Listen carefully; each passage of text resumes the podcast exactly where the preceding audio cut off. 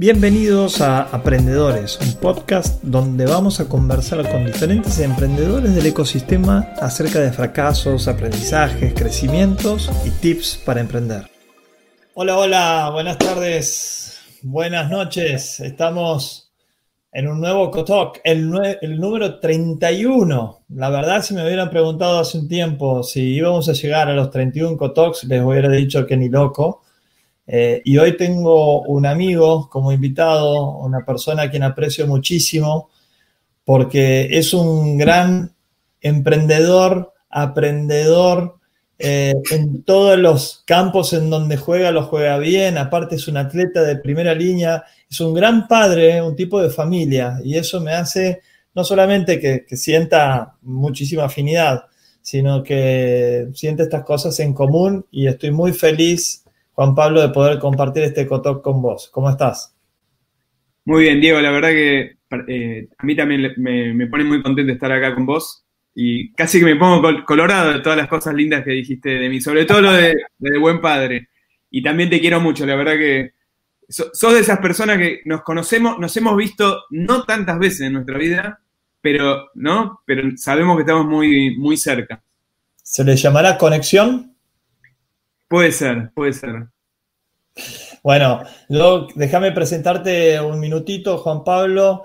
Eh, hace un tiempo lo he conocido como el fundador de Almundo, una eh, online travel agency, lo que se llama OTA, eh, muy reconocida en Argentina y en otros países latinoamericanos, pero en realidad, viendo su historia, había sido también el CEO y fundador de Azatec, una eh, empresa con la que yo supe viajar en el año, si no estoy mal, 93, creo, che, y después de nuevo en el 98, con, eh, que, repartían las tarjetas EASIC, creo que se llamaba, después vas a decir vos, eh, pero con eso me fui en el 93 a Estados Unidos un año y en el 98 a Canadá tres meses.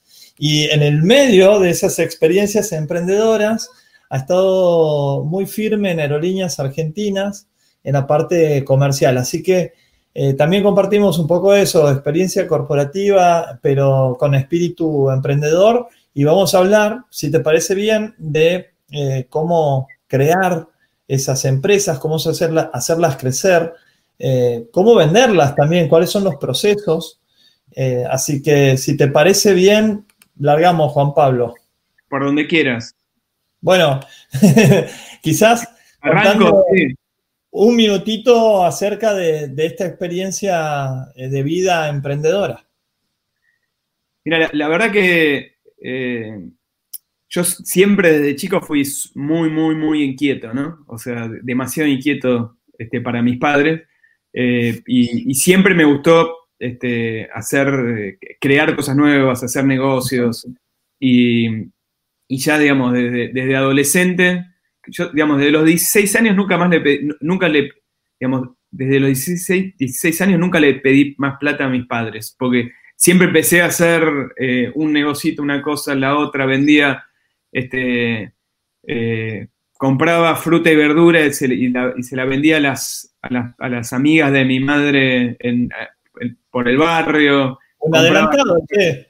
¿Cómo? Hoy, por hoy, sos un adelantado, hoy por hoy también se está hace, hace más de 30 años. Eh, compraba kayak, los arreglaba, los vendía, tenía motos, o sea, siempre hacía, era cadete, lo ayudaba a mi viejo en su empresa, digamos, eh, siempre estuve haciendo, haciendo cosas, este, y, y, nada, después en, ahí por el año 92 lo conocí a, Eduardo Viravén, que fue Eduardo Viravén y Pablo Fish, que fueron mis socios en Azatec. Y en ese momento estaba, estaba cursando tercer año de turismo en, la Universidad de Salvador. Y, nada, con Eduardo, digamos, lo conocí y me propuso organizar un viaje por Europa para jóvenes. Entonces organicé un viaje organicé un viaje por Europa con, en, el cual hice, organicé todo y fui como guía. Era mi, digamos, yo no conocía Europa. Y entonces tenía 21 años y me fui como guía de un grupo de 35 jóvenes que hicimos, tuvimos 35 días dando vuelta por Europa. Digamos, yo había estudiado turismo, digamos, yo conocía todo de Europa, la historia, la cultura, el arte, digo, pero de enfermo y de, lector y todo.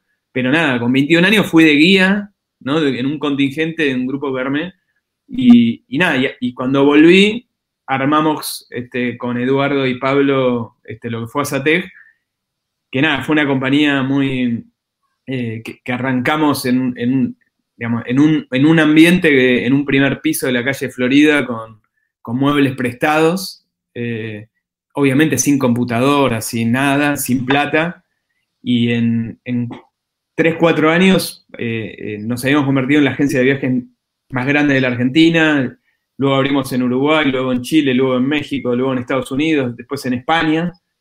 Eh, todo, digamos, y, éramos todo un grupo que, no, llegaba a los 30 años, o sea, el promedio de edad era 22, 23 años, y éramos unos, unos, unos pendejos este, desfachatados, ¿no? Que, que, probábamos todo el tiempo cosas eh, nuevas y, trabajábamos como locos, trabajábamos este, infinitas horas y nos divertíamos mucho, la pasábamos muy bien.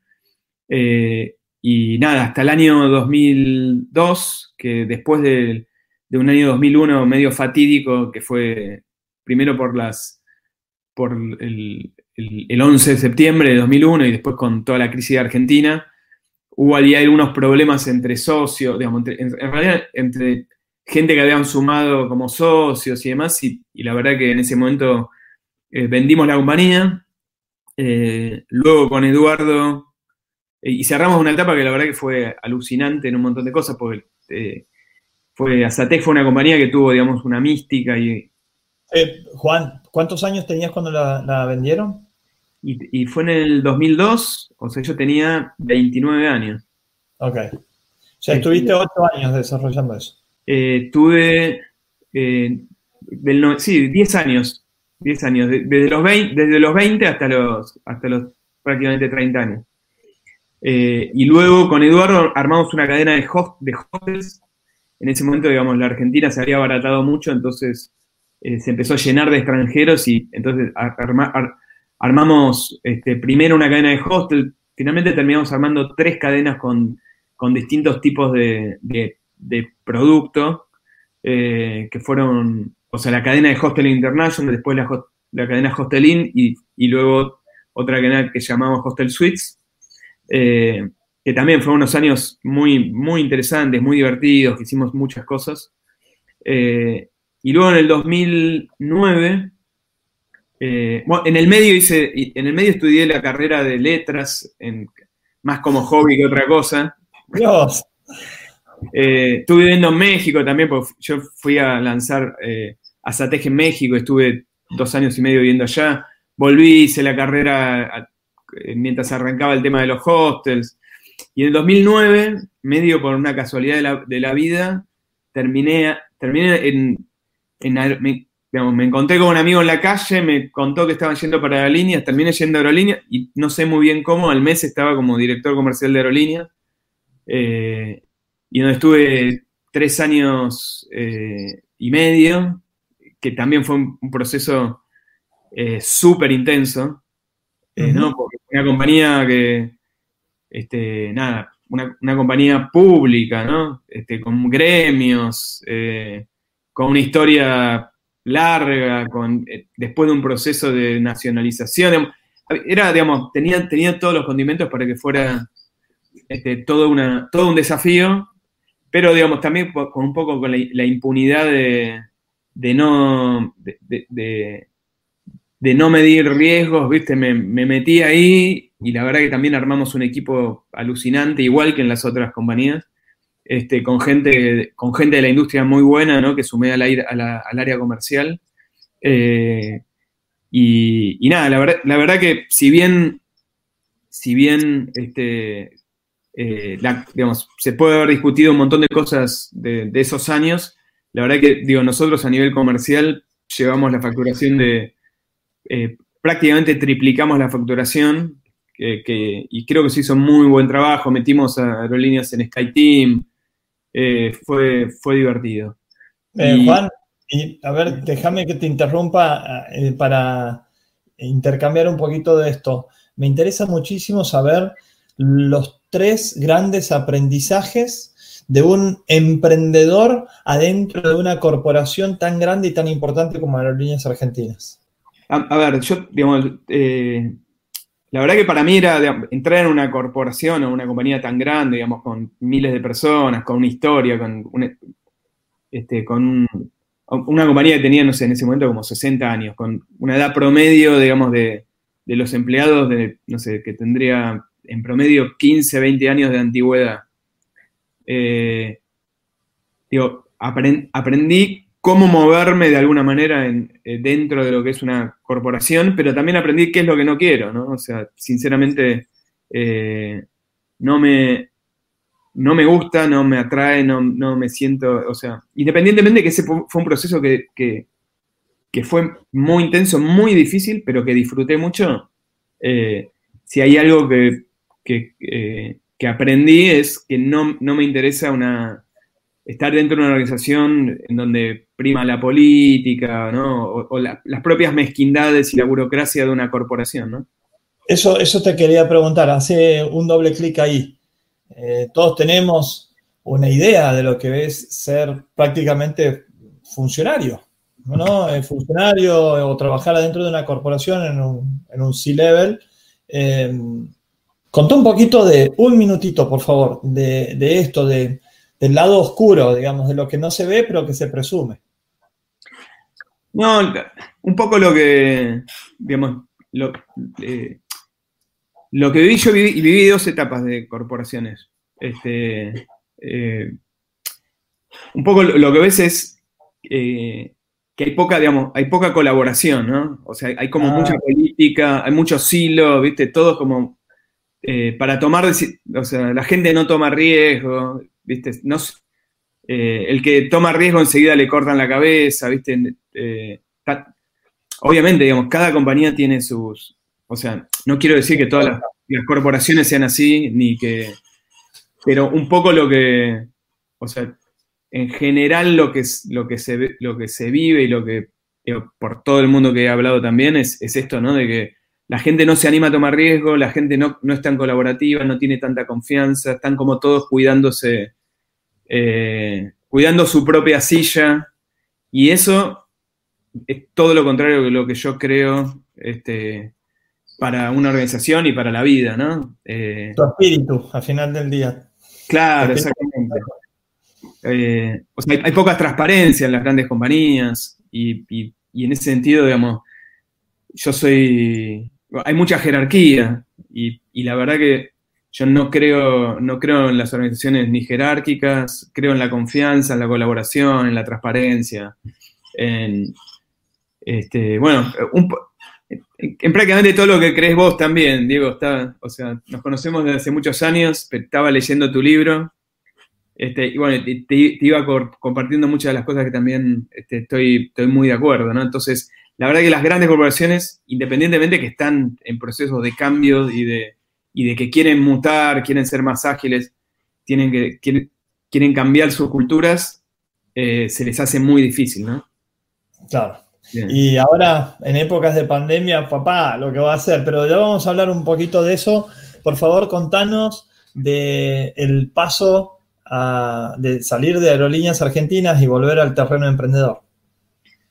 Y la, verdad que, digamos, en este, eh, en el, en el año 2013, digamos, tuve, tuve la oportunidad de, digamos, yo, había conocido y a través de un amigo a lo que era eh, la familia Fluyá, que eran, son los, los dueños del grupo de Iberostar, que, que querían entrar en Latinoamérica eh, y entonces tenían capital para hacer y finalmente con ellos terminamos, terminé volviendo a lo que era Satej en ese, en ese momento, que ya no era más una compañía número uno en Argentina, con operaciones en seis países, sino que se había achicado, había cerrado toda su operación internacional y solamente, eh, y, era, y era la agencia número 20 en Argentina, ¿no? Pero nuestro plan era, era justamente, digamos, eh, montar una compañía mucho más digital y eso fue lo que hicimos, ¿no? O sea, eh, armamos un equipo tremendo, desarrollamos una plataforma este, digamos, de primer nivel, creamos, este, creo una compañía con una cultura increíble, con gente eh, espectacular, nada, y, por suerte tuvimos la suerte de crecer durante digamos, de muchos años, tener un crecimiento muy, muy relevante, este, hasta el, año, hasta el año pasado, fin del año pasado, que vendimos la compañía al grupo CBC, que es un grupo eh, brasilero, es una compañía de viajes, es la compañía de viajes más grande de Latinoamérica que está en Brasil. Qué genial, bueno, súper potente, así ese resumen de creación eh, de empresas, de ventas de empresas. Ahora vamos a empezar a hacer un poquito de doble clic en cada una de esas experiencias, pero contame un segundo, la gente también sabe, ya tiene tu background, uno de los vamos a llamarlo los referentes a nivel Latinoamérica de lo que es turismo. Eh, háblame de las empresas de turismo y este mundo de supervivencia en el tsunami de la pandemia. Entonces, ¿cómo lo ves vos rápidamente? Y después hablamos de cómo salimos de esto. Mira, la, verdad que lógicamente eh, el, turismo es una de las actividades que más impacto, más impactado se ha visto por, por esta pandemia. Eh, y que seguramente, o sea, independientemente, digamos, de lo difícil que va a ser terminar de salir de este desierto, eh, seguramente cambien muchísimo, y ya lo estamos viendo, digamos, los patrones de conducta, digamos, la gente va a viajar diferente, ¿no? Eh, entonces, la verdad que hay compañías que hicieron la tarea, digamos, tanto en, turismo como, como, en muchas otras áreas, ¿no? Pero hay empresas que hicieron la tarea antes de que llegara la pandemia y que hoy en algún punto están eh, atravesando esta, esta, coyuntura de una, digamos, más fortalecidas. ¿Qué es hacer la tarea?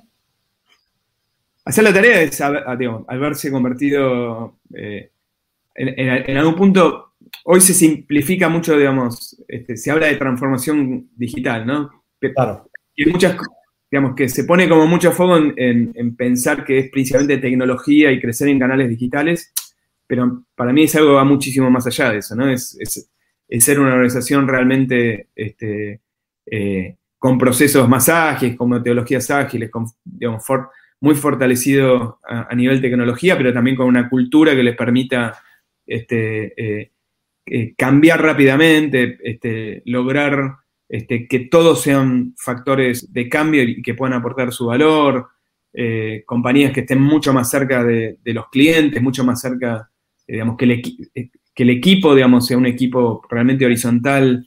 Eh, y, llegar, ¿no? En más allá de todos los procesos de transformación, el core, el corazón de todo esto es el equipo. Yo, siempre digo, digamos, que una compañía, una compañía digital es un equipo. una compañía es un equipo. Entonces, si vos tenés un equipo digital, tenés una compañía digital. Los resultados pueden, pueden llegar antes o después, pero si vos tenés un equipo digital, vas, a tener resultados digitales.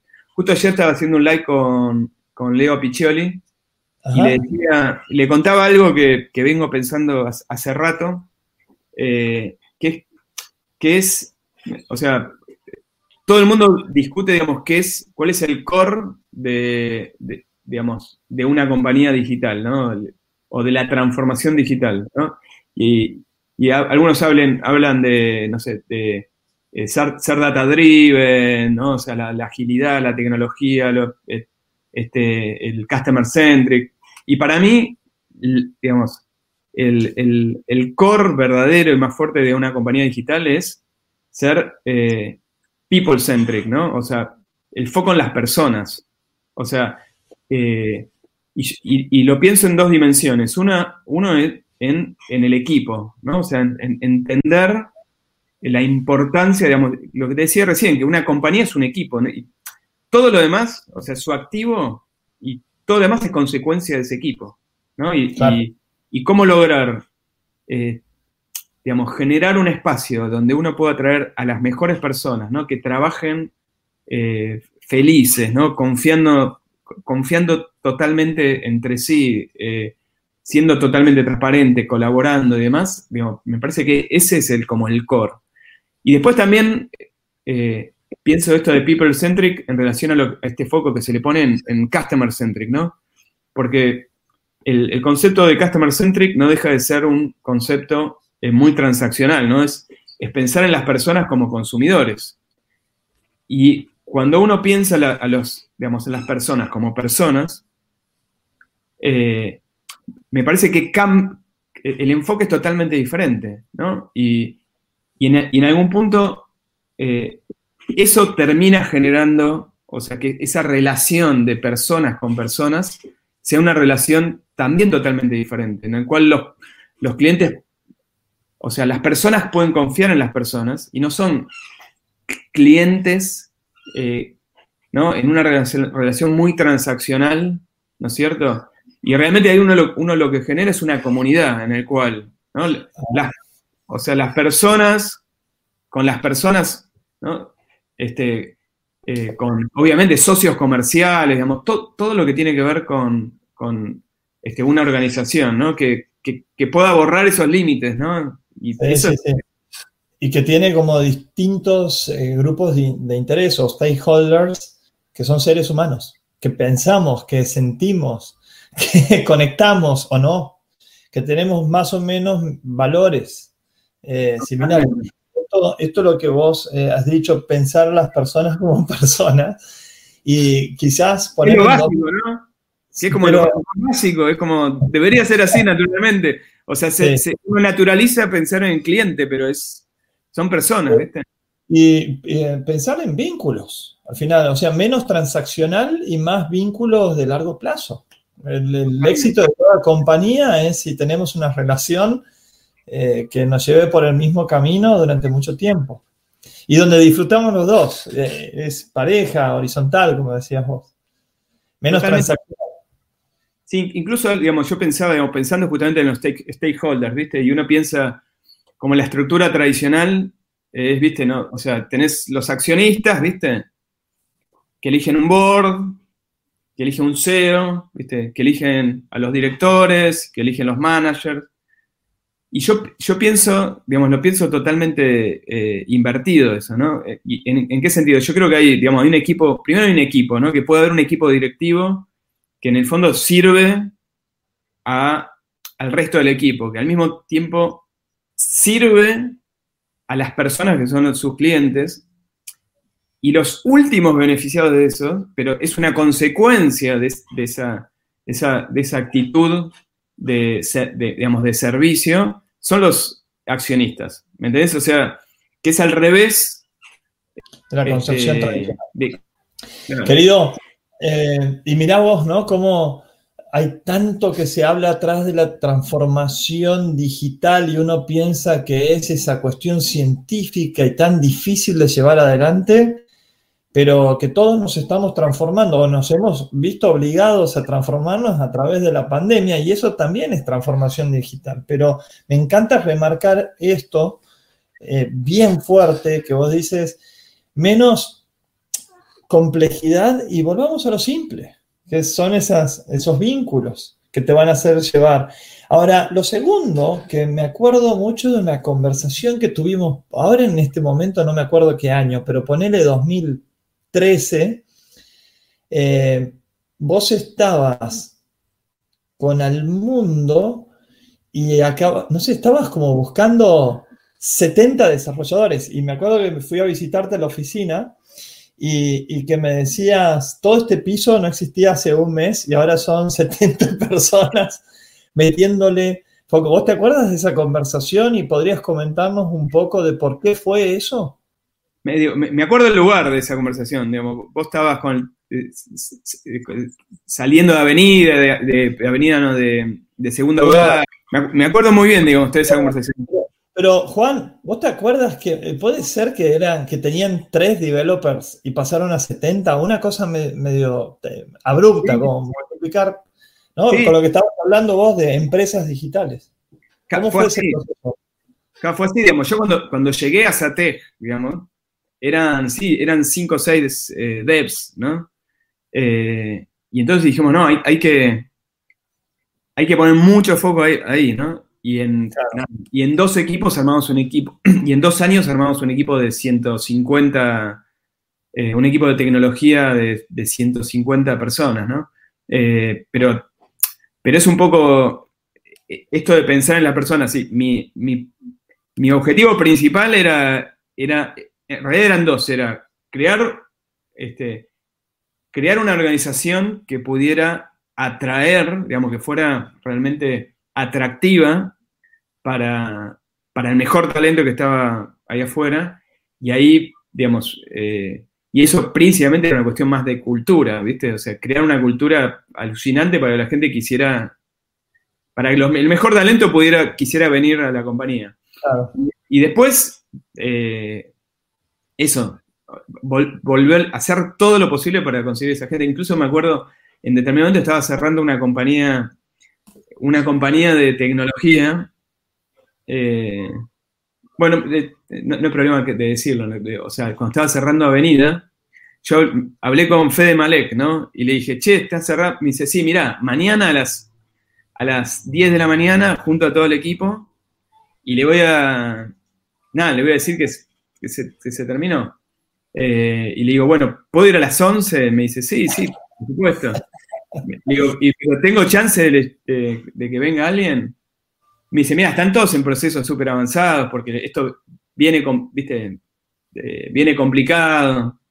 Eh, y, le dije, bueno, voy. Y fue, fui ahí y me paré y piché a, no sé, en un equipo, no sé, de, no me acuerdo, pero ponerle de 30 personas, viste, de 30 devs, eh, y estuve, no sé, picheando una hora y media, respondiendo a todas las preguntas, todo, y, creo que de los 30, 27 terminaron en el mundo, ¿no? O sea, los invitamos, a los invitamos, me acuerdo, los invitamos a la fiesta de fin de año eh, de al mundo sin que fueran empleados en el mundo. pero, pero sí, pero la verdad que fue un crecimiento tremendo y, de equipo y, de resultados y, la verdad que fue, estuvo buenísimo. Con miles de, aprendiendo en el camino también, ¿no? O sea, muchas Pero de eso eh, se trata, Juan Pablo. Che, y eh, en este proceso pandemia, ¿no? ¿Cómo, ¿Cómo hiciste para justamente retener el talento, dar o brindar mayor certidumbre eh, a tu equipo? Mira, la, verdad que este, justo ayer también Leo me, preguntaba lo mismo, ¿no? Porque en realidad estábamos hablando de, la situación de la industria y, nos fuimos por otro lado, pero eh, digamos, la verdad que los primeros meses fueron muy duros, porque imagínate, digamos, Argentina fue el país que cerró, o sea, que más rápidamente cerró todos los vuelos, cerró fronteras. Entonces, nada, quedaron decenas de miles de, de personas en el exterior eh, y, había que cambiar 100.000 viajes, ¿viste? Entonces, era un caos. Los proveedores no estaban listos para, para, eso, los sistemas no estaban listos para eso, o sea, fue, era un caos, ¿no? Eh, y, nada, estábamos trabajando todos 12, 14 horas por día, ¿viste? Los fines de semana. Yo, creo que, estuve eh, todo el equipo, pero tuvimos seis fines de semana sin, o sea, tuvimos un mes y medio sin tomarnos una mañana, ¿me entendés? O sea, del, de lo, de lo, de las, del caos que era toda la situación. Y lógicamente eso le generó angustia a todo el mundo. Entonces, yo creo que en ese, en ese momento eh, lo que fue clave fue eh, la, comunicación, ¿no? O sea, eh, hacía, yo todos los miércoles hacía un live con. Todo, todo el equipo de todos los países totalmente abierto, súper transparente, digamos, diciendo exactamente todas las cosas que estaban pasando, las buenas, las malas, viste, qué estaba pasando con eh, cómo estaba evolucionando el virus, cuál era la expectativa, cuándo pensaban los vuelos, cómo venían, viste, hasta el, cómo venía el acuerdo con el sindicato, con el Ministerio de Trabajo, con el Ministerio de Turismo, con, viste, con el Ministerio de Transporte, cómo, o sea, eh, transparencia total. Eh, y eso la verdad que ayudó a que la gente eh, se tranquilizara mucho, entendiera bien dónde estábamos, entendiera, digamos, el largo plazo. Para, eh, de una manera muy potente, ¿no? Porque hay muchos que también se bloquean en esta situación nueva que todo el mundo desconoce. Vos, desde tu lado más natural, el que te sale, ser, liderar a través de la conexión humana, se juntaron eh, varias veces en conversaciones dando certidumbre. Eso Eso es muy potente y creo que es como eh, lo clave como para decir, me conecto y me identifico también con este estilo de liderazgo, ¿no? Con, este, con esta cultura de empresa. Sí, la, verdad que eh, totalmente, digamos, eh, sí, creo que te lo decía antes, ¿no? Pero el equipo que nosotros tenemos es, espectacular y, hay algo que, tiene que ver con, o sea, cuando uno quiere construir, o sea, viste, hay, hay compañías que definen, bueno, queremos que esta sea la cultura, ¿viste? Y van cambiando los valores y demás. Pero la mejor forma de, tener, eh, digamos, la mejor cultura con los valores que, digamos, uno realmente cree que son eh, los, los, que lo identifican es sumar a gente que tengan esos valores, ¿viste? Eh, es muy difícil cambiar a las personas. Lo que hay que tener es a, la gente correcta, ¿me entendés? Ah, muy buena. Juan, y justo preguntan, de ahí una de las preguntas de, YouTube de Adrián que dice, uy, ¿cómo se hace para escalar de esa manera una empresa, una organización? Dice, porque uno puede ver crecer hasta 10 personas, pero después pegar 500% de crecimiento suena una locura. Entonces, también cómo estaban preparados tus procesos, la empresa, eh, como para recibir a 27 developers de una sola vez, ¿cómo hicieron esos procesos? Mira, la, verdad que hay, eh, hay dos formas de encararlo, ¿no? Uno es con los procesos correctos, ¿viste? Y la otra es con la cultura y las personas correctas. ¿Qué quiero, qué quiero decir eso? O sea, cuando uno, cuando uno tiene un proceso, eh, una etapa de crecimiento muy grande, o sea, muy rápida, es imposible que las cosas funcionen, digamos, que todo, todo esté perfecto, ¿me entendés? Eh, uno no, tiene la capacidad de tener todos los controles, todos los procesos perfectos. Entonces, ¿qué es lo que tiene que tener? Tiene que tener una cultura que haga que la gente sea colaborativa y que si alguien tiene un problema no tenga que llamar al, al 0800 no sé qué cosa para... No, o sea, por ahí ese proceso hoy no está. Pero lo que tiene que tener es la, gente que tiene la capacidad de, este, de hablar con el que tiene costado, ¿viste? Bancarse. ¿Cómo? Confianza. Confianza, esa confianza total. Eh, y por eso, incluso hubo momentos, no sé, que encontrábamos, se sumábamos gente y no teníamos muy claro, digamos, cuál era el, eh, ni siquiera, hubo mucha gente que sumó sin siquiera saber cuál era su paquete de compensaciones, su salario. pero, pero fue una etapa, viste, de crecimiento vertiginoso y luego, uno tiene la capacidad de ir generando procesos, pero las compañías que se sostienen sobre, sobre los procesos, eh, digamos, está buenísimo que haya procesos, pero si uno, eh, la abundancia de procesos habla de que faltan otras cosas, ¿viste? Falta eso, confianza, colaboración, transparencias, ¿viste? Los procesos solucionan problemas, pero si vos tenés a la gente correcta con la cultura correcta, hay menos problemas y los problemas se solucionan solas porque las personas naturalmente este, buscan soluciones, ¿viste? Sí, eh, aquí ya empiezan las preguntas a aparecer cada vez más y una querida colega, Lucy Vilte, desde Purmamarca, tiene un, hostal eh, ecológico espectacular. Digo colega porque sin querer, eh, yo también tengo espacio Purmamarca, una casa en, en Purmamarca que la alquilamos y que antes alquilábamos habitaciones, ahora vamos a tener que adaptarnos y alquilar casa entera, no nos queda otra. Ella pregunta de, acerca de las oportunidades en el nuevo turismo. ¿Cuáles ves vos? A ver, yo lo que veo es que eh, vamos a hacer un turismo eh, mucho más eh, sustentable, podría ser la palabra, ¿no? O sea, mucho más contacto con la, con la naturaleza. Eh, en algún punto, algo que, está bueno, que yo creo que está pasando, es, vamos a hacer un turismo mucho más viajero y, menos turista, ¿no? O sea, menos de mainstream. Más viajeros y menos turistas. Decinos también cuál es la diferencia, porque hay muchas, yo lo entiendo, hay gente que no. Ah, eh, digamos, el turista, digamos, esto, digamos, es, viene de la época de Azatec, ¿no? O sea, es, eh, es, el viajero, el turista es el que va, es el, es el que va en el, viste, que, necesita que le organicen todo, que le lleven todo, viste, que va a sacar la foto a a la Gioconda y sube a la Torre Eiffel y que, viste, y que necesita el guía. Claro, y, el viajero es el que, nada, se agarra la mochila, viste, agarra la, guía y va y, lo que busca, y se pierde en las ciudades y conoce gente, viste, sale del, mainstream, viste, que, busca, que busca más, más el contacto, con lo, más lo auténtico, viste. Eh, eh, mucho, digamos, eso, mucho más pueblos originales que... bueno,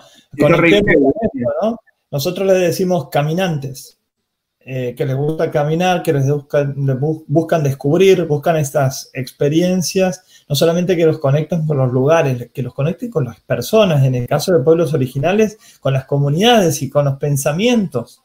Así que menos, menos bus y más eh, perderse, me encantó eso, y estar abierto a la experiencia, a lo profundo de las experiencias. Por eso es, eso, es un, es un, tema mucho más experiencial, ¿no? O sea, que, que, también es algo que tiene que ver con lo que está pasando en el mundo y que esto lo acelera, ¿no? Que es salir de los bienes materiales, ¿viste? La colección de cosas y es, es la colección de experiencias, ¿viste? Que, te, que, esa, la colección es de, de experiencias más que... Eh, más que alojarse en el cerebro, es, se alojan en, el ser, en, lo que, en, cómo te transforman esas experiencias y cómo uno eh, realmente tiene esa capacidad de, crecer como persona. Incluso, digamos, el, propósito de, al mundo es eh, transformar el mundo a, través de los viajes, ¿no? Es porque cuando uno viaja se transforma, ¿viste? Y, creemos más en, justamente en ese tipo de viaje, ¿no? este, menos Campari eh, y más ¿viste? bebida local en, en, alguna callecita de un... Al lado del apoyo. sí, menos lujo, en definitiva, y más profundidad. y cuáles son, creo que queda totalmente contestada y se me pone la piel de gallina. A esa conversación la vamos a seguir en, privado. Eh, esa es la ventaja de tener vínculos de nuevo, ¿no? Eh, quiero volver un segundito acerca de cuáles son las oportunidades y por ahí hasta empresas que necesitan reconstruir su marca, reconstruir sus procesos, reconstruir su propuesta de valor. ¿Vos cómo ves este, este proceso post pandemia?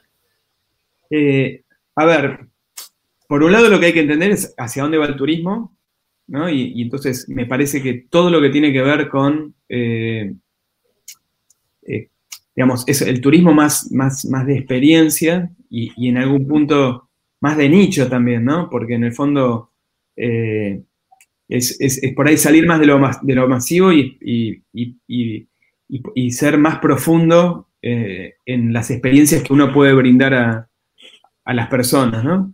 Y por otro lado, creo que también hay que pensar esto eh, un poco vinculado a lo que te decía antes, ¿no? Que de hacer la tarea, ¿no? Hay que, hay que, hay que entender, ¿no? O sea, que, hace falta tecnología, que hace falta el, talento digital, que hace falta este, poder eh, contar esa historia a través de los canales, ¿no? De, que, eh, a donde hoy la gente va a buscar este, el contenido, en las redes, hay, que saber posicionar, eh, posicionar ese, este, ese servicio, ese producto que, se ofrece.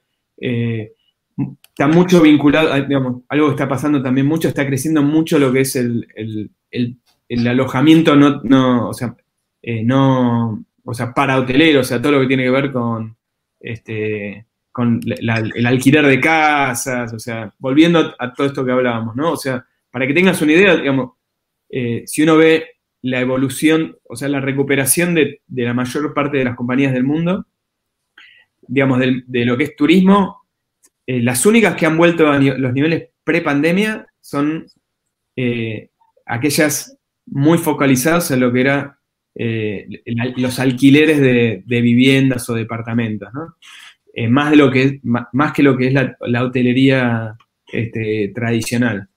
Entonces, creo que es una mezcla de esas dos cosas, es entender, digamos, cómo es el nuevo, cómo son los viajes en, la nueva normalidad y por otro lado, entender que si, tu compañía no, no entiende digamos, no, atraviesa en su escala, digamos, la transformación digital que, tiene que llevar adelante, va a ser, le va a costar mucho competir este, eh, en, los tiempos que vienen.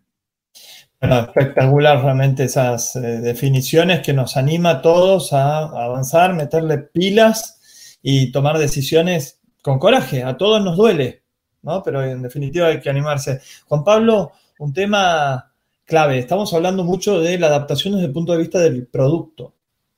Y la adaptación desde el punto de vista de la distribución, de la venta, de la comercialización, vos que sos especialista.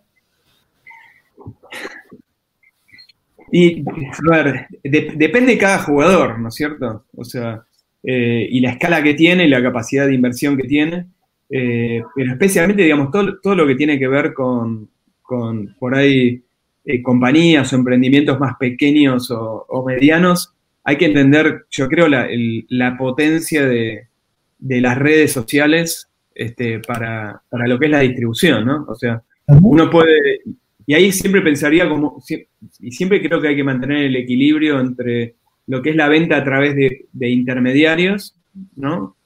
Eh, y la venta directa a través de los canales que por ahí no tienen tanto costo, ¿no? Y, yo insisto, digamos que para mí me parece muy importante tener esa capacidad de, contar la historia de, lo que uno ofrece a través de las redes, ¿no? Que es donde hoy está, digamos.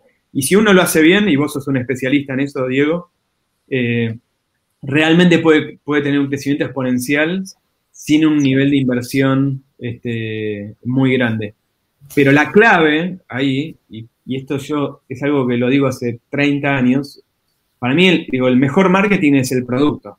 ¿no? O sea, eh, si uno tiene realmente algo que es eh, alucinante, tarde o temprano la gente se va a enterar.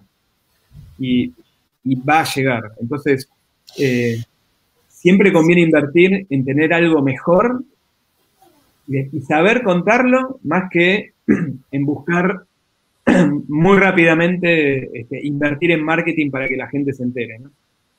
¿Cómo se logra escalar un servicio turístico como el que estabas hablando recién? Y sobre todo, y pasando a una también de las preguntas que hacen en, en empresas que, por ejemplo, a vos te interesan o estás viendo o has visto como para inclusive tenerlas en el radar, invertirlas, etcétera. ¿Cuáles son los puntos de, de escala en donde vos ves como esto es lo que puede suceder y aquí es donde tenemos que poner el ojo. Y es un poco, creo que hablamos de muchas de estas cosas hasta, hasta ahora, pero me parece que la, clave es, eh, son dos cosas. Uno es tener el mejor equipo posible para poder hacerlo. Eso es lo primero que te fijas como inversor y también como mm. eh, empresa que busque trascender y escalar procesos. Eso es lo, primero que busco en la vida, ¿no? Rodearme de la mejor gente posible en lo que sea, digo, sea para trabajar, para comer un asado, para conocer, para lo, para, lo que sea. Eh, pero sí, digo, a mí me parece que lo más importante es tener el mejor equipo. Yo me acuerdo cuando la primera reunión que tuve con Miguel Fluyá, que es el presidente de Iberostar, viste que quería que le presente, viste que le presente un plan, viste, yo le presenté un plan que estaba buenísimo. Y cuando al final, al final lo, que le, lo que le dije es, todo lo que te conté, o sea, o sea, puede pasar cualquier cosa, porque el mundo cambia, ¿viste? Hay volcanes, hay pandemias, hay, hay ¿viste? Cambia el dólar, cambia el gobierno. Pero lo importante es que tenemos un equipo y, que, va a tener la capacidad a adaptarse a, nuevas coyunturas. entonces, eso me parece que es clave. Si uno tiene el equipo, el contexto puede cambiar, ¿viste? Y uno puede tener que crecer más o menos, tiene que buscar más rápidamente o no eh, rentabilidad, tiene que, ¿viste? Puede tener diferentes objetivos de acuerdo al momento. Pero si uno tiene el mejor equipo con esa capacidad, con una cultura que abrace el cambio, que tenga esa capacidad de ir para adelante con todo, ahí tenés la mitad del partido ganado. Y, después, y después es entender dónde poner el foco, ¿no? ¿Qué, es esto? Digo, es primero te intentar que el producto sea realmente diferencial que lo que uno tenga se, destaque.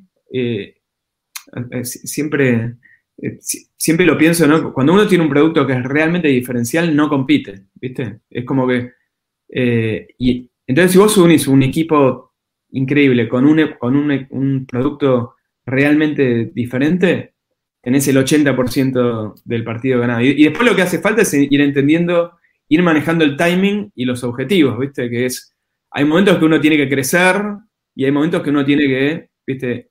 Eh, acobacharse y atravesar una tormenta, hay, momentos que uno tiene que sumar 70 devs y entonces tiene que poner foco en determinado lugar. Hay que ver dónde aprieta el, zapato y, dónde, digamos, dónde están los desafíos en, la coyuntura que, te, te, está tocando te va a tocar vivir. Llevarnos un poquito atrás ah, y contarnos la historia de lo que pichaste cuando vendiste a, eh, Satej y después cuando vendiste al mundo. Em, ¿Qué cosas te acuerdas que han sido como claves en esto, ¿no? de demostrar el equipo, de demostrar el proceso? ¿Cuáles han sido los, los puntos más del corazón, del core, en, esto, en esta propuesta que les ofrecías a tus inversores? Eh, vuelvo a lo mismo, ¿no? que, eh, es el equipo. Digo, uno puede tener la mejor tecnología, pero si no tiene el equipo para hacer esa tecnología evolucionar, eh, este, nada, esa tecnología va a ser obsoleta muy pronto, ¿viste? Uno puede tener determinado volumen de negocio, pero si no tiene el equipo para hacerlo crecer, este, nada, ese, negocio se, se, va a acabar. pero, digamos, algo interesante justamente es algo que pasó con el grupo CBC, que, justamente lo que le, lo que le picheamos para, vender la compañía eh, tenía que ver con, justamente lo complementario que éramos en relación a, eh, digamos, nuestro conocimiento y capacidades en, lo que eran canales digitales, en, nuestra tecnología y la plataforma que habíamos construido, en el equipo que teníamos y sobre todo en nuestra cultura digital, ¿no? Eh, que en definitiva a ellos lo que les interesaba era que nosotros tuviéramos esa capacidad de, ayudarlos a ellos en esa transformación. ¿no? Ellos veían más lento que ellos, más de lo tradicional. Claro, una compañía más legacy, viste, más offline, más este, eh, sin un ADN digital, pero con, con, con, 1.400 sucursales en Brasil. ¡Qué mundo! Eh, entonces, digamos, justamente digamos, lo que fue interesante es, mostrar la complementariedad, ¿viste? Y cómo un equipo eh, puede hacer la diferencia, ¿no? Y, ahí, siempre hay, muchas compañías que crecen eh, inorgánicamente, ¿viste? Comprando, ¿no? Y, a mí a mí nunca me pareció interesante porque para mí el, el valor está en las personas, a no ser que haya una compañía que, tiene, que digamos que, es increíble por su equipo, por su cultura y demás, eh, es mejor crecer orgánicamente y eso lo lográs con teniendo un equipo increíble. Ahora, esto me hace acordar mucho también a, la maula con eBay, en donde buscábamos complemento. Eh, y le decíamos, ustedes no tienen esto.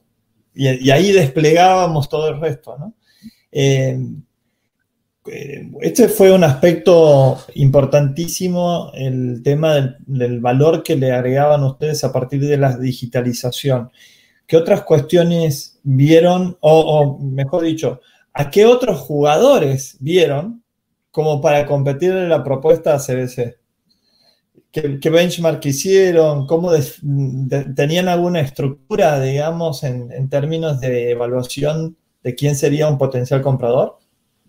Y lo que veíamos era, digamos, qué jugadores internacionales este, eh, este, interesados en entrar en la región eh, y, por otro, y por otro lado, qué jugadores de la región este, por ahí eh, les interesaba consolidarse, ¿no? Y, digamos, a partir de eso es donde, y, además la verdad que conocíamos, también, por, tantos años en la industria, los conocíamos a todos, ¿viste? Y, y en algún punto también había algo interesante es que, si bien nosotros somos una compañía, eh, diría casi nativa digital, nosotros somos una compañía omnicanal. O sea, el 50% de nuestras ventas son eh, por canales digitales y el 50% de nuestras ventas eh, son por canales eh, presenciales o, o, asistidos.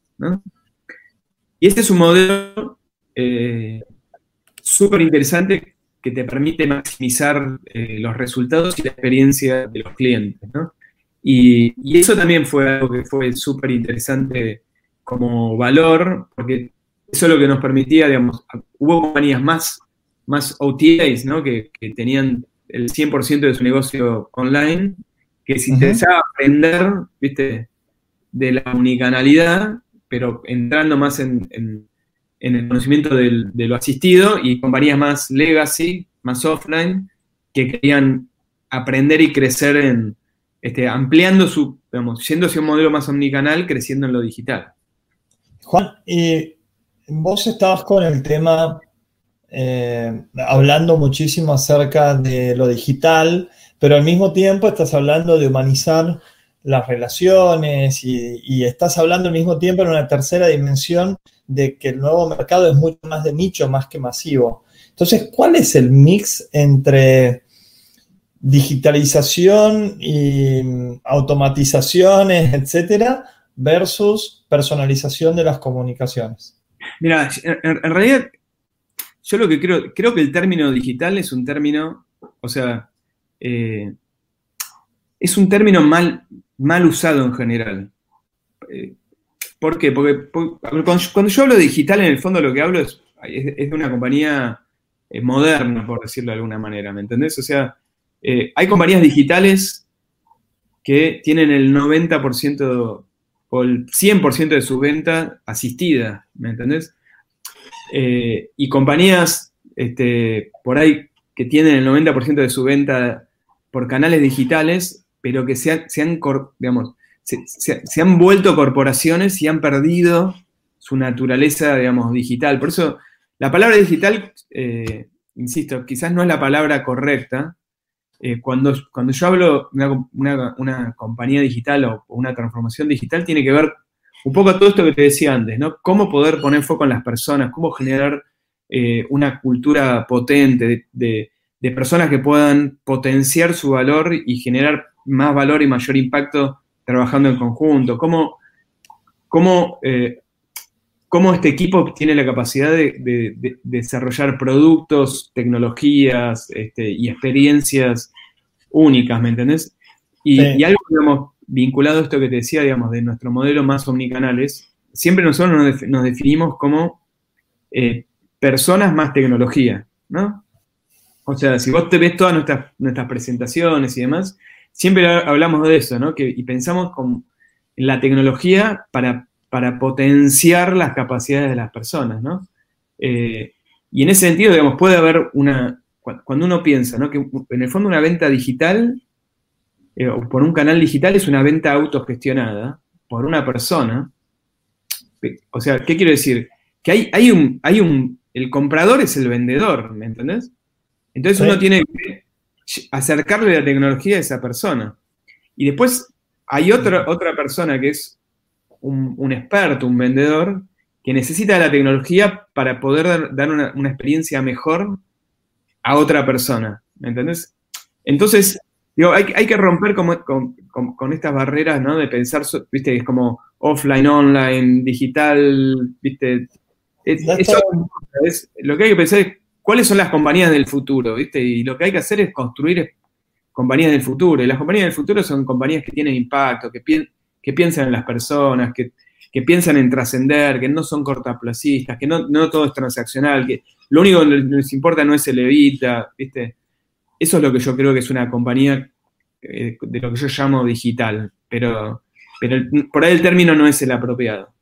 Bueno, seguramente le has contestado a, Ricardo que preguntaba si estabas invirtiendo en startup de, de Travel Tech y le diste muchos tips de que si invertirías, qué condiciones tiene que tener.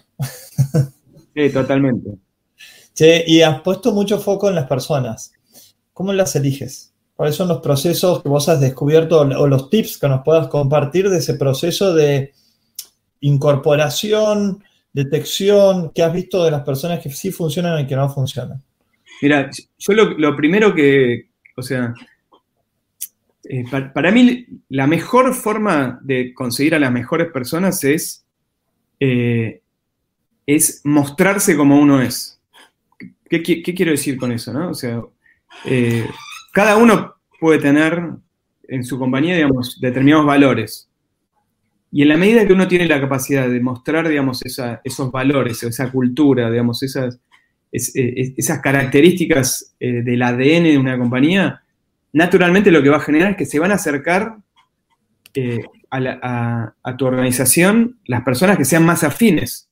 Y, las personas que no se sientan afines a esa, esa cultura no se van a acercar. Entonces digo, ya ahí tenés, viste, gran parte del partido ganado. Porque el que se acerca, se acerca porque quiere estar, eh, porque sabe quién sos, ¿no? Eh, y sabe hacia dónde vas, cuál es tu propósito. Entonces, eh, ya naturalmente este, es alguien que lo más probable es que sea fin, ¿viste? Que haya, haya un, fit cultural. Y luego, digamos, en, mi, proceso, yo creo mucho en, las recomendaciones de personas que conozco. Muchísimo. Si hay vínculo con las personas que están en la organización, más todavía, porque eso, eso, eso demuestra que es, como alguien adentro sabe quién va, quién va a tener mayor fit viste, de, afuera. Y después, algo que yo, algunas de las cosas que yo hago en las, entrevistas es, por ejemplo, ¿no? O sea, le pregunto a, no sé, qué posición tenía, ¿no? Entonces, quién era su jefe, quiénes eran sus equipos, y le pregunto, los no, por ejemplo, los nombres de los hijos de las personas de su equipo. Lo anoto esa. por ahí no, no, sabría. Yo la leí, eh, digo, no, es que soy un, inventor de esto, pero digo, y, si te das cuenta, digo, si hay alguien que sabe los nombres de todas las personas de su equipo, es alguien que es una persona que cree en las relaciones, ¿viste? Que genera relaciones de confianza con su equipo. Con su equipo, con sus pares, con su jefe. Y, digamos, me ha, funcionado muy bien. Otra cosa que, que hago mucho es cuando, cuando creo que hay alguien que puede, puede andar, eh, le recomiendo un libro. Eh, y muchas veces se lo he mandado a la casa el libro. O, le recomiendo, a veces que le he recomendado un libro o un artículo, ¿no? Eh, y en la siguiente entrevista le pregunto qué le pareció el libro. Si no leíste el libro o el artículo, estás afuera. Entonces quiere decir que no, no tenés el compromiso, ¿viste?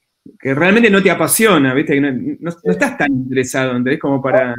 Eso, eso, eso que acabas de mencionar, compromiso, me está tocando últimamente, ¿no? Es como que las relaciones son más light. Como, sí, bueno, estoy tres, seis meses, veo, toco y me voy. Eh, hablaste un montón de, cultura, pero eh, ¿qué ves vos en esta generación de millennials, centennials, que por ahí tienen compromisos más cortoplacistas. ¿Cómo haces para alargar esa relación? la, verdad que hay, como una... escucho mucho en, personas de, nuestra generación, Diego. Vos sos más joven que yo, pero, pero estamos... me, lleva dos años, creo, tres años, una cosa Por eso, somos, somos, X, digamos, ¿no? O sea, escucho como, o sea, mucha crítica constante a los millennials. Incluso hay, hay, hay este, un, eh, una nota de Simon Sinek, viste, que yo que, tiene algunas cosas muy buenas, viste, que dice que una nota que le pega mucho a los millennials, viste, y yo soy todo lo contrario. O sea, a mí me encantaría, o sea, ser mucho más millennial en, ese sentido, porque eh, respeto mucho más la, eh, por ahí los valores que tienen los, millennials, ¿viste? En X somos como, es todo, es solo, ¿viste? Bajar la cabeza y sacrificio y entrega y, matarnos y, ¿viste? Poco disfrute y, los millennials no, ¿viste? Es como, eh, y, no quiere decir que no tengan compromiso, tienen mucho compromiso, pero cuando, cuando hay un propósito fuerte, ¿viste? Cuando, cuando hay una, eh, cuando, cuando realmente se genera eh, e, equipos potentes, digamos. Los millennials son eh, súper leales a, los equipos, ¿no? Eh, creen en las relaciones, creen en disfrutar, ¿viste? en pasar tiempo juntos, en encontrar un equilibrio ¿viste? En, un montón de cosas que por ahí a nosotros siempre nos costó, ¿viste? Y de ese punto de vista, no, yo no creo que los millennials tengan menos compromiso, creo que eh, eligen mucho mejor sus batallas, ¿viste? Y, generan compromisos en, cuando tiene sentido generar compromiso, ¿viste? Eh, y por ahí, no sé, un millennial entra en una organización en la cual, con la cual no tiene, no se siente, claro, identificado y, y y ¿viste? no lo duda y se va de viaje. Y está perfecto, ¿viste? Nosotros no, no, nos, no nos hubiéramos permitido hacer eso, ¿viste? Era el trabajo, cumplir, ¿viste? Sí. Eh, sí, Juan, bueno, eh, ¿cómo lo has pasado? Muy bien. Con un amigo, ¿cómo, ¿cómo lo voy a pasar? Bueno, la verdad es que no tengo que ser franco. A mí me, ha cambiado un poquito la, la charla que tenía como mucho más focalizada en el tema de eh, cómo identificar estas empresas para comprar, para vender, para transaccionar, y se fue al core, a lo más importante. Así que, de que es hablar de cultura, de propósitos, de generar un impacto positivo como vos lo estás haciendo con el mundo. Me encantó el propósito del mundo. Me hace sentir más conectado. ¿no? Y en definitiva, tenerte ahí en el top of mind porque si bien no soy millennial, sí creo que el tema de la gente que actúa con propósito tiene una ventaja descomunal frente a los que no lo hacen. Y cuando estoy hablando de personas, estoy hablando de grupos de personas también, en este caso al mundo. ¿Cuánta gente es eh, al mundo? Y hoy somos eh, más o menos 600 personas. ¡Wow! ¡Wow! ¡Qué, qué cojones que hay que tener 600 personas en una empresa de, turismo y verte así tan, tan sonriente y con un montón de sueños. La última, Juan, eh, hablando de sueños y de, y de propósito, eh, ¿a dónde te ves en los próximos 20 años? ¿A dónde me veo? Eh, mira, la, la, verdad que yo siempre soy de, de trancos largos, ¿no? O sea, siempre pienso en el, largo plazo. Y la, verdad que por ahí me veo eh, en, algún otro emprendimiento de, eh, de alto impacto. O sea, la, verdad que con los años también uno puede, puede elegir, ¿viste? Y, en algún punto lo que, te puedo decir es, eh, me veo bastante, bastante parecido a muchas de las cosas que he aprendido en estos últimos años, ¿no?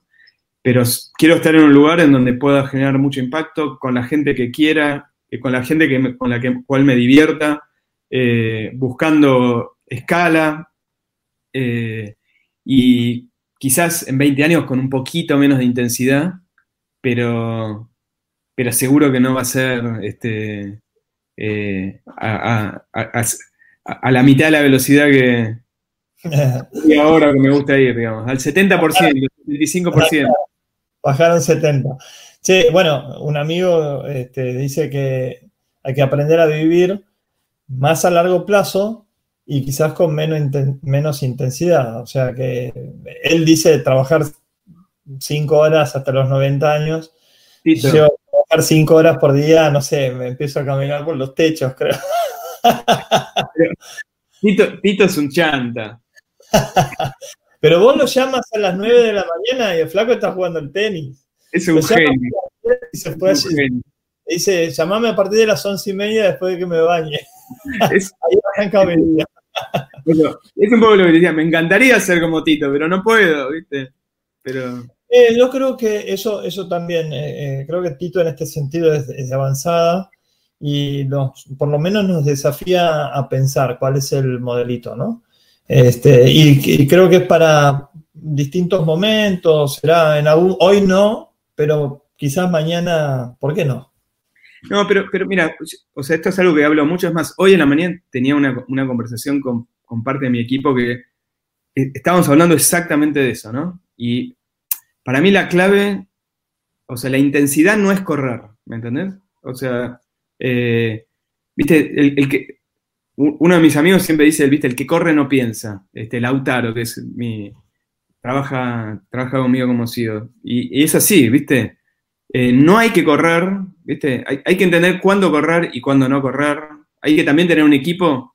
Yo también lo que le decía, la energía que tenés a los 26 no es la misma que a los 36, a los 46 que a los 56, ¿no? Entonces, hay que tener un equipo que también tenga la capacidad de poner, de, poner lo que hay que poner en el momento indicado, ¿viste? Porque si vos a los 46 o a los 56 querés correr como, eh, como a los 26 no podés, ¿viste? O jugás de 7, jugás de 5, terminás como arquero y está bien, pero podés ser el mejor arquero del mundo.